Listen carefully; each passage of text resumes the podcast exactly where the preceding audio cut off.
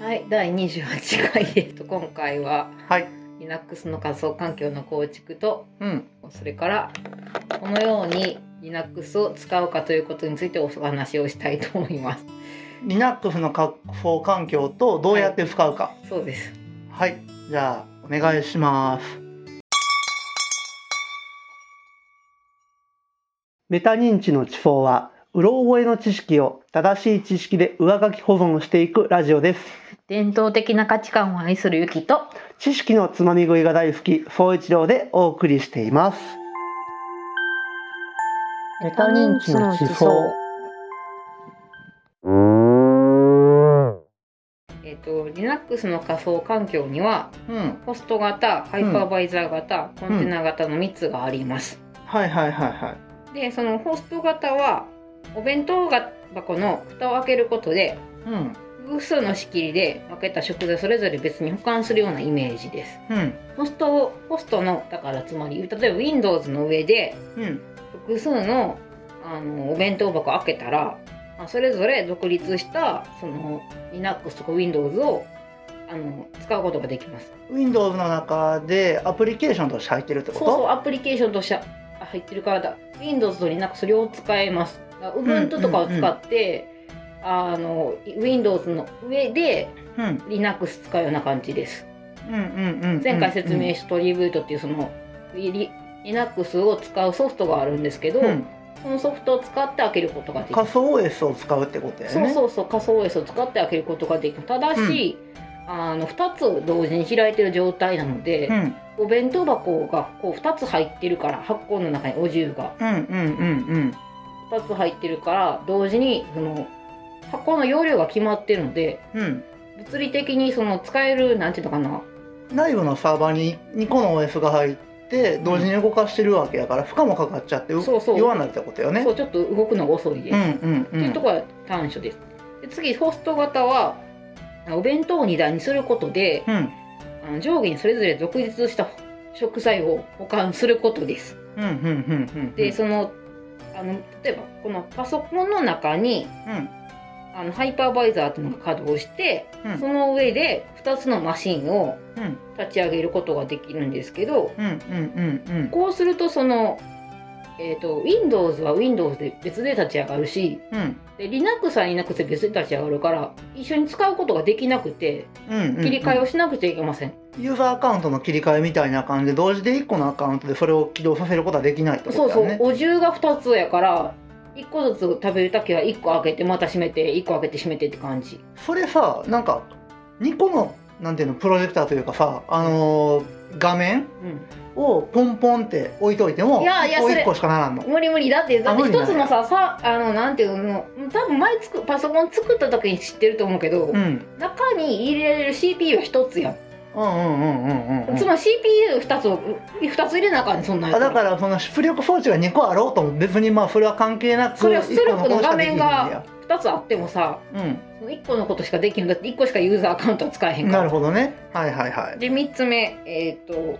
はい、コンテナ型はお弁当箱の仕切りを使って異なる種類の食材を同じ箱の中に入れることです、あの緑のジグザグのやつねバランねそうそうそうそんな感じ、うんで複数のコンテナをあの Windows で立ち上げて例えばやけど、うんそれぞれ独立したアプリケーションをうんあの実行することができるので、うんその 2, つのさっきの仮想化2つのことに比べて、あのすごく簡単に早く動かすことができてよく使われています。うん、で1個目のはその仮想環境を作らなきゃいけないから、うんそのまあ Windows のうん OS の中でもう一個別の、えっ、と各層のパソコンを使ってるよっていう体でやるってそこうとそうそようね。でもう一手次のはあの完全に切り替えるやつやから、うんあの箱の中にあじゃなくて箱2つ用意しなあかんうんうんうんうんうんでもその同時にやあ開けることができない箱なのよ、うんうん。で最後のコンテナ型っていうのは、うえっと Windows をティリリーンって開いた時に、んうん、あのアプリケーションとしそうそうてそう Word とか Excel とかと同じような形状そでうそうそう Linux っていうのがあるってことよね。そうそう要はそういうことですただちょっとこれ難しいのでうん。まあいろいろあの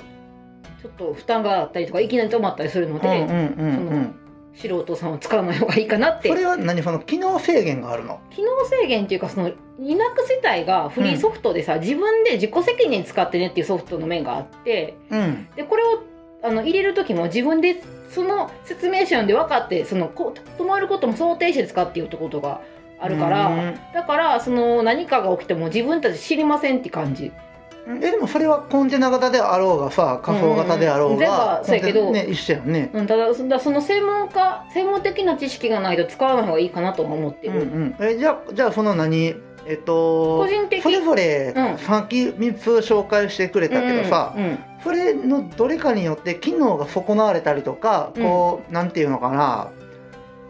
特色というかさ、うんこれはこれをする時にはええけどこれはできひんみたいなのがあったりするわけじゃないの。あそれもあると思うだからその自分の目的に応じてそのあのホスト型ハイパーバイザー型コンテナ型のあ選択肢選んでいかなきゃいけない選んんだで例えばその別に Windows に負荷がかかってもいいからまあその物理的なパソコンに負荷がかかってもいいから、うん、ちょっと上で開けたいわって場合そのあのさっきの、えーと仮想環境型よね。仮想環境ホスト型を使って、うんもう Ubuntu とかその違うソフトを入れてうん開けてる方が楽かもうんうねっていう。んでもう完全にそのリラックスだけ単体で使いたいわっていう場合やったらもう切り替え型にしといて、うんうんうんあの先のハイパーバイザー型にしとういんて、でちょこっといじりがしたいわって言ったらそのアプリケーションみたいなそうねそんな感じでやるといいんかなと思うただその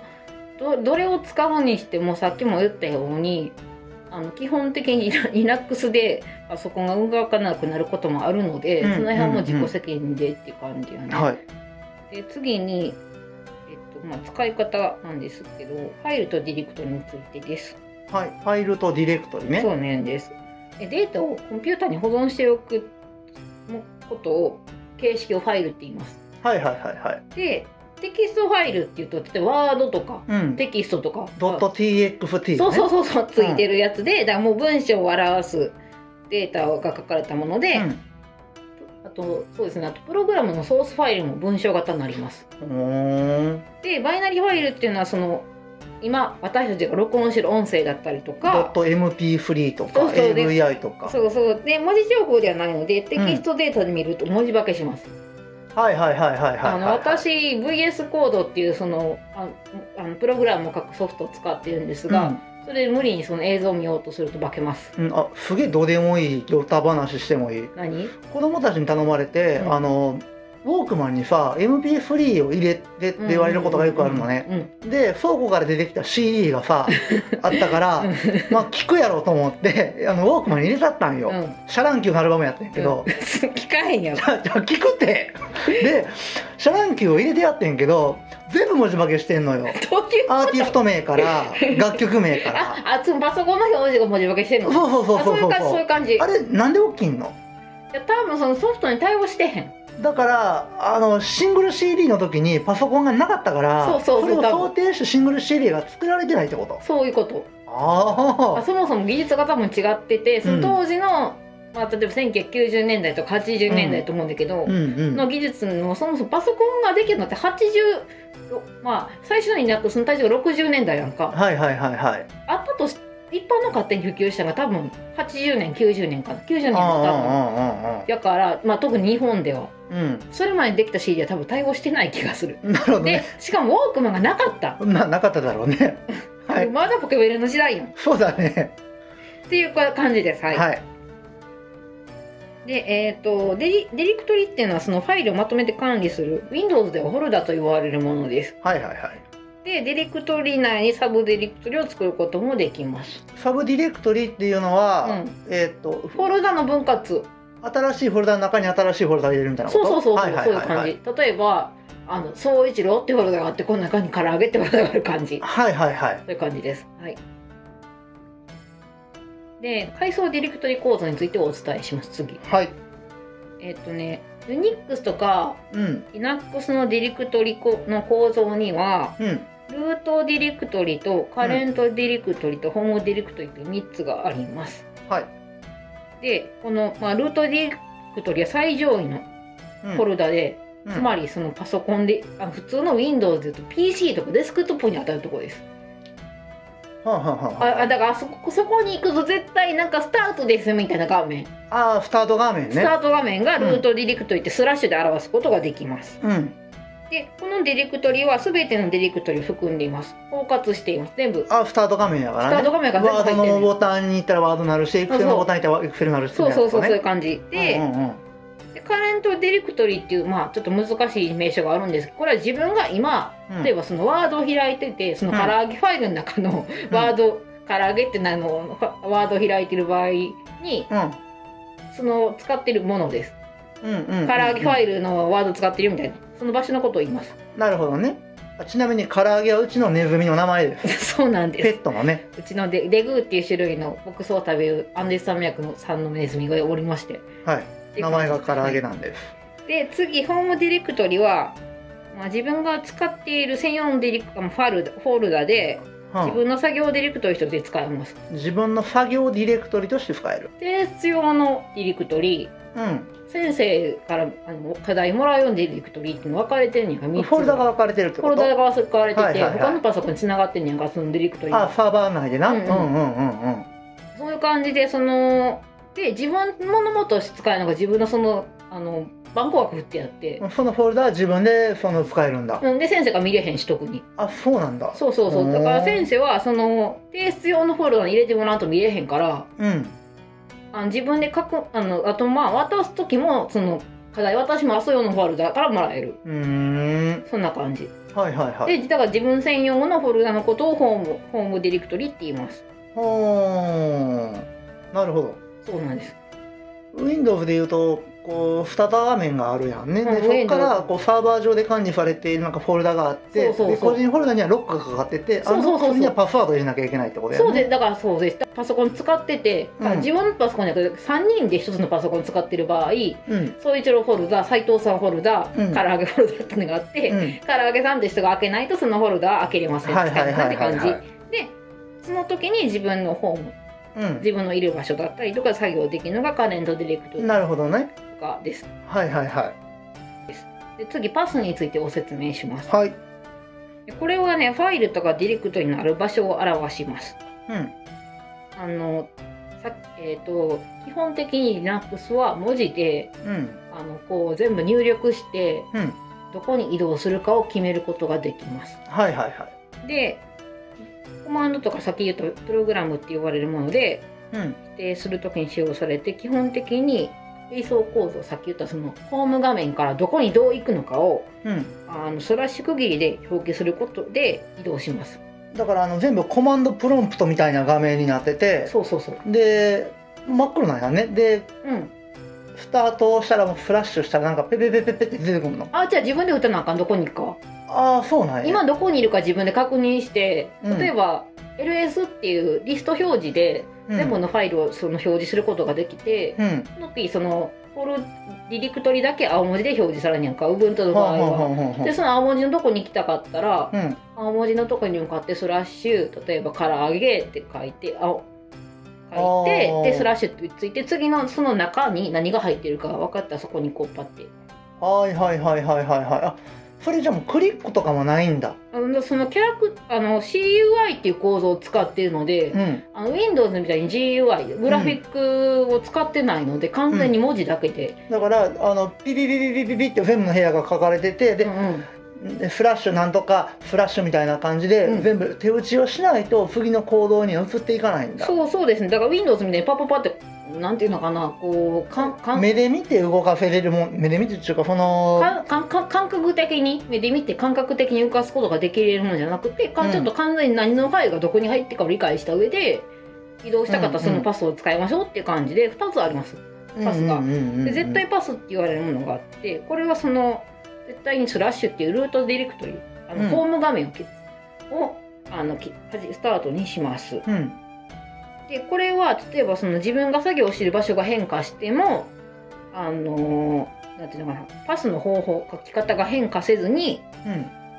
あのす必ずスラッシュから始まりますうんうんで次相対パスはこれはもう自分がどこにいるかを基準としますうんうんうんうんうん例えばねあのー帯パスやとうんうん最上位のフォルダから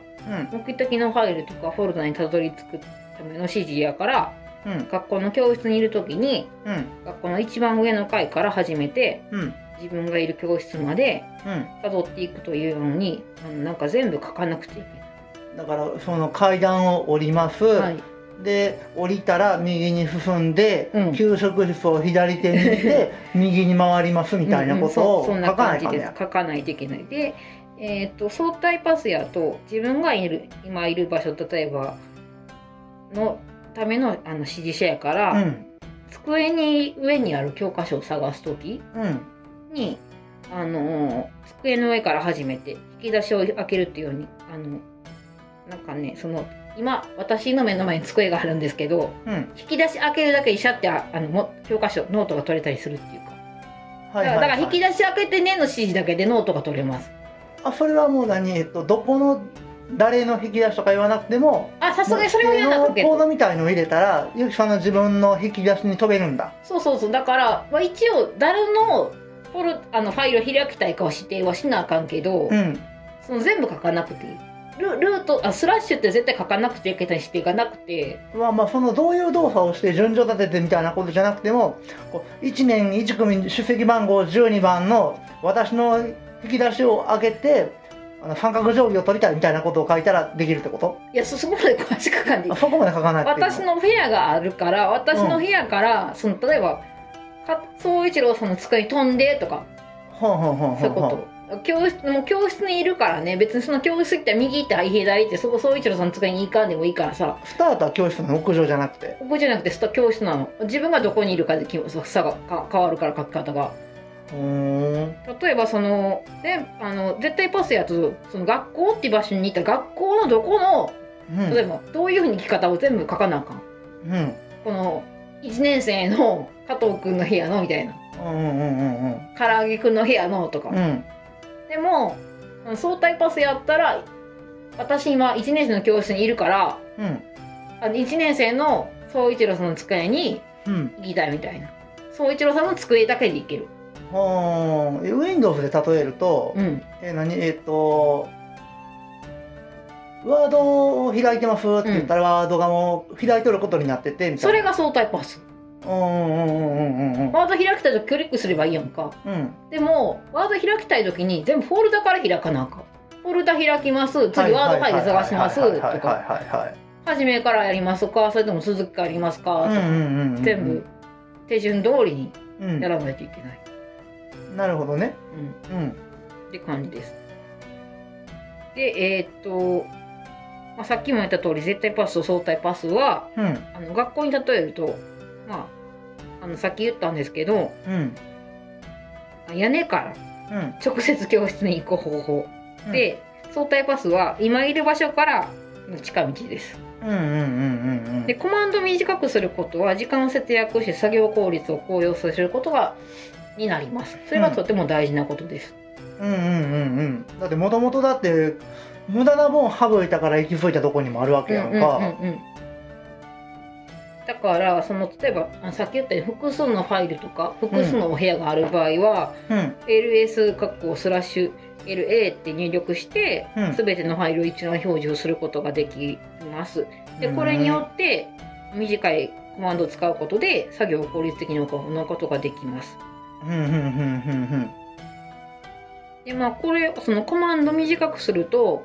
うん作業をスムーズにできるからうんうんできるだけ短く短くしていく方が楽かな。うんなるほどねそう相対パスを使う方がいいよとか、まあ、パスは使い分けをした方がいいんだけどワープみたいなことよねそう多分ねいきなりこう飛ぶかこう手順を飛んで飛ぶかみたいなもうんうんうんう心配だったらもう絶対パスで飛んでいって分からへんみたいな場うん所、うんあとはもうデリクもしくはリスト一覧っていうので出して全部うんうんどこにありますかって見てそこはワープするか ショートカットよなそうしようとかあったら Windows でいうところのそうよね、あでちょっとコマンドについてちょっと説明不足だったんですけどもう、ん、うん、あのコマンドはシェルに出す指令のことですはいはいはいシェルとは、まあ、前回説明したんですけどカーネルの周りにあるっていうのがカーネルと人間の命令をうんあえっと細やかに受け入れてどうしますかってカーネルに聞いてくれるあのものです。カーネルっていうのが Windows あなんか OS の根根本的な根っこで OS の根っこで、根っこで Linux の根っこでこいつとそのシェルっていうのがすこうなんかやり取りしてくれて、うんでコマンド入力によって人間のメールを聞いてくれるうんうんうん、じゃあシェルっていうのにユーザーは何々してくださいって言うんだ。そうそうそうだからシェルが全部のその核やから Linux うんうの、んうんまあ、Windows の核も多分シェルみたいなもんやけどちょっと名前が私分からんねんけどさ、うんうんうんでコマンドとはそのコンピューターに出す指令でうんうん文字ベースのユーザーの使うものですうんうんでサーバーでのコマンド操作は遠隔操作が必要なのでうんあの使われますうんうんなんで、まあ、コマンドの利点はグラフィカルユーザーつまりその Windows みたいにグラフィックがあるのと違ってうん複雑な操作が1回できたりとか例えばその膨大なデータを処理するとかそうそうそうそうとかそれをこうコマンドちょっと入力するだけでいける Windows やったら全部開いていかなあかんああ一括修正したい時にうんうんもうこれをピッてやったらパッてみんな変わるみたいな、そうそうそうそうああ便利やねでシンプルでさっき言ったようにグラフィックよりうんうんシャンって変わることができます、なるほどねでまあそのうんそうね早く操作ができてでサーバーっていうのはなんかそのコンピューターとかシステムの一部でネットワークとかインターネット上でうんデータサービスを提供するために利用されています。うんでサーバーは複数のあのなんていうのかなクライアント皆さんが使っているパソコンからのうん指示を受けることができます。うんでまあ、例えばですけどウェブサイトとかメールアドレスとかうんファイル共有サービスなどが挙げられて、まあ、Google のさうんあのクラウドでそのメールとかあるやんあのあるフォトとかあれは全部 Google のサーバーに保存されている、うんうんうんうんそこに私たちはアクセスして Google さんのを使わせてもらっている。うんうんうんうんうん大きいでっかいコンピューターがあってそれが丸々1個うんその保存庫に使われてるってイメージしてうんうんうんだからそこで何か異常があるとそこのサービスの人が、例えばそのあのほ本拠地のコンピューターが中国にあってうんあのアメリカの人が管理してるとするとうん遠隔地操作コマンド入力で何かありましたっていうのを聞いて電話したりとかこのその状況を把握してこうパッてする。あーもうでもえそこまでのそのビッグデータっちゅうのうんもうわけわからんくらい膨大やんかもうだって一人個人が一アカウント持っとるわけやからいやでもそんな多の分それも全ペッて部直してくれるんやそうだからそれも全部多分あの大きい単位で保存してるんじゃなくてサーバーにはきっと、うんそのコマンド単位で保存してあって、はあはあはあはあおそらくやけど、この簡略化されてるんだか集約されてるとこ集ろ約にするおはそらくやんね、まあ、今ちょっと私が今このことはよく分かってないけどそんな感じでうんその世界もしくはそのサーバーを複数の国に置いてあって、うん中国ロシアとか、うんなんか、まあ、ちょっと国的にはないけどちょっと仮にねうん世界情勢例えば韓国、うんあくちこちにそのサーバールームを持っていて、うんでアメリカにも持ってるけどもその中でしアメリカの人はこのここだけのサーバーを使ってね容量その2ギガしかあるからうんうんうんうん2ギガだけ使ってねとか割り当ててうんここに全部データをしちっちゃくして入れてるはいはいはいはいは感じい、でまあ、す。そういうのをなんかちょこちょこってやって直すこともできるってことそうねそうそうそうごちょごちょごって直すことを、まあ、さっき言ったそのサーバーにコマンド入力し直しますっていうことを言いたかったんですけども、でまあコマンドの構造これちょっと文字化したら分かりにくいからちょっと一応説明しますうん例えば、えっと、コマンドの構造としてそう総一郎さん、えっと、一般ユーザーの場合はえっとねドルマークがついてますうんうんうんあうの、んこれこれねその Linux 本体触ると分かんないけど、うんその私が例えばユキでログインするとユキのユキって名前の前にうんドルマークがついてんねんはいはいこはれを普通のああなたは普通の一般ユーザーで管理者ではありませんよっていういはいはいはいにはいはつけてあってでそれが例えば管理者やとシャープのマークがついていうーんかんで私例えば私が管理者でそのログインしたら管理、ユキって例えば名前でログインしてうんあの左側にシャープがついてます。はいはいはいはいはで、あのこれはシェルの帯域表示の一部で実際には入力しません。あうん自分がそのユーログインするためにだから一般ユーザーなのか、いうんその管理者で Linux 全体をこうちょっと変えガラッと変える人なのかでによってうん変わるのと、それは個人の PC じゃなくて Linux っていう共通規格に対する変更ができるってことそうそうそうそう、おーまあ、個人の PC ができるけどさ入れたら。うんうんうんうんとだからその生徒に教える場合うん私が先生で生徒に教える場合は私が管理しようとしてログインするからシャープやし、うーんまあ1個の Linux を共共有で使うとしてねうんでそんで生徒はそのシャープっていう、まあ、総一郎っていう生徒がいたらシャシャあのしなんていうかなドルマークをつけて、あじゃあ何かアプリケーションを開発したとして、うんでサービス提供されるうん側うん、はドルマークやし、提供する側がシャープになってるってことよねそうそうそうそう、はいはいはいでそれはもう全部最初から入力されててどっちかですよって表示、なんかユーザーに分かるようにうんうんうんうん決められてます。で管理者じゃないとその実行できないコマンドもあります。まあそうだろうねだってそのうん何かしらアプリケーションを開発したとして、う顧客に拾われた上でエラー起きたら、ん、 うん、壊れましたって言われても何したんですかっていうことになるやんそか、うやねでコマンドの構造としては次ドルマークがドルマークとかシャープがあって次にあの実行するプログラム名があります。例えば MKDIR やったら、 MKDIR? うん、っていうコマンドがあるのよ名前で。これはもう皆さんあの Linux の教科書とかその参考書とかで読んでもらったら分かると思うんですけども、うんこれはディレクトリの新規作成でうん、メイクディレクトリの略です新しいフォルダを作るそうそうそう,、うんうんうん新しいフォルダを作ります新しいディレクトリを作ります、うんで次に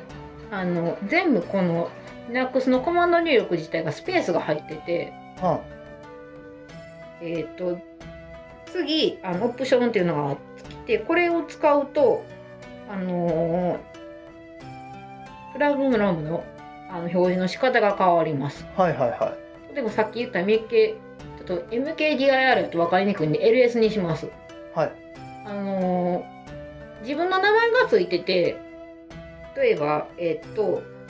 ドルマークがついてますうんでリ LS ってつけてうんマイナスうん RA ってつけると、うん全部のフォルダを表示することができるってさっき説明してもね、あ全体のが出てくるっていうことだうんうんねその時にその表示方法が変わってうん例えばこれが LS だけでやると一覧しか出ないうんうーん例えば唐揚げ総一郎雪うんこの3つしかフォルダが出ないけど、うん LA ってつけるとこのフォルダの下に何が入ってるかが出ますああそういうことねうんうんあのあの新しいフォルダの中に全う部どういう分岐があって何が入ってるよっていうのがパッて見えるってことねそうそうだからそはいはいのは表示方法についてはちょっと自分で設定しないといけなくてアルファベット順になってたりとか、ほーんまあ、54順だったりとか、まあ、一応全体アルアルファベットに Windows やったら新しいフォルダの次にはその中に入っとる第一階層のものまでしか見れやんもんねそうそうそう Windows やったらそのだから自分で例えば自分のフォルダ開けた時にさ、うんまあ、ディレクトリーじゃなくてホームのまあやつ開けた時に第一階層やったらその、例えばほあのこのパソコンのすぐあホーム画面にさうん総一郎さんやったら Google うん印刷うんだけしか貼ってなかったそれそれしか見れないうんけど、うんうんそれを、えーのコマンドつもう一つ複オプションをつけることによって全部うんその例えば Google の中にはこういうブこういうブックマークはいはいはいはいリンク先がこんだけ10個ありますよとか全部出てくるっあうんうんうんうんうんうんうんて感じちょっと例えがないんやけうどんなんとなく分かったよで次にそので何を作りたいかによって入れるものが違ってきててうんさっき言ったメイクはディレクトリの横にはマイナス P ってつけるとあのサブディレクトリがあのプログラムの設定を変える補助的な設定ができますうーんだから、えー、とディレクトリのシング作成でかつプログラムをちょっと変えてほしいっていう意味で、メイクはディレクトリマイナス P ですうんで例えば三重津うん三重四日市三重松阪ってフォルダを作りたいですうんで作りましたでも全部三重の下に入れてほしいからうんうんうん四日市津松阪って入れてくださいねっていう意味でマイナス B をつけます、うーそのん一個ずつ作らないでねっていうあ独立したフォルダにしないでねっていそうそううそう家の中に入れてねっていうのがうん指示できるんだ指示できる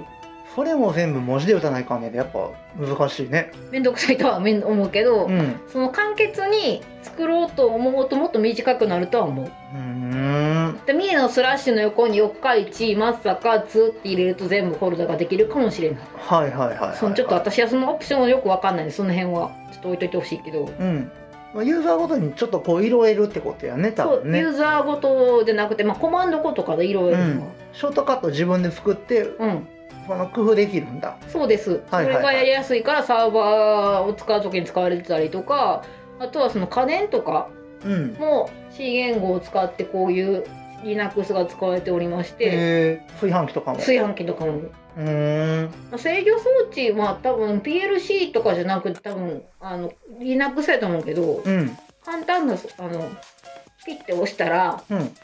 あのご飯たかるからねご飯たかるから、うんそういうマイコンってちっちゃいこういうあの小さい5センチかなもっとかな1センチぐらいのちっあそんなちっちゃいのちゃいへマイクロ SD カードよりちょっと大きいのえへえあそんなちっちゃい脳みそが入ってるな炊飯器にはうん炊飯器にあのなんかゲジゲジみたいなやつゲジゲジあ見たことあるかもしらんあれをまあれマイコンって言うんだけどあそこにあープログラムをちょっと突っ込むときに例えばその Linux だったりとかそういうソフトを使ってうん簡単なその CUI 対応もねほんほんほ文ん字入力だけでいけるやつを使って入れへえますっていうそうなんやそうなんですあそこまで多分複雑なもの入ってんので家電やからうんうんうんうんでもアレクサとかとのつながりたかったら絶対外部とそう最近の冷蔵庫喋るらしいからな だからそういう感 じあの一応喋る機能をつけたかったらつけることはできんのよ、はいはいはいはいそれなんかすげえどうでもいいけどさうん、その IT 家電でさ、うんその炊飯器をネットにつなげることができるみたいな、うんうんでそれをさあの買った人がね、うんじゃあ家帰ってきて米炊こうとうんするやん、ほんなら一番最初に w i f i にせあの接続してくださいって 書いてあったらしくてめんどく引っ越したばっかりネット環境なかったらしいやんだ悲しいから米炊からへんかったっていう人見たことある、えーいやいやいや普通のってなんか古いすぎやん気がしてきた なあ何が便利かってまた使う人によっても変わるからねあ今便利なのあるよそのカチッてスイッチ押すだけでスイッチのさボタンの時間設定しとくと勝手に高す高してくれるやつまあね、なんか冗談か知らんけどあの周囲のところに、うん第三者の手によってお米を炊かれる危険性がありますっていうの書いてあるとか聞いたことあるあそれはある ねあの誰が炊くね んちょだからさあの w i f i で飛んでるからさデータがさってことはその外部のさ携帯もさっき乗っ取られるってことやんうんだから 勝手にたかたうたちはあの夕飯の時間が6時やから5時半に炊かれるようにしてはんのにうんなんかさ何者かによってお昼に変えられてしまう危険性があるってことそうそうそういう感じ最新型はそういう危険性が並んでるからまあ何がいいんやろうね 知らんけどな、まあ個人的にはそういうことはないようにもうピッて自分抱く方がいいかなと思うそうやなまあそんな感じでした、うんありがとうございましたはいあこれで終わり終わりはい、以上でございますはい、ありがとうございました番組では取り上げてほしい内容ご意見ご感想を募集しております Twitter アカウント「アットマークそう1109」もしくは Twitter より「ハッシュタグメタ認知の地方」をご検索ください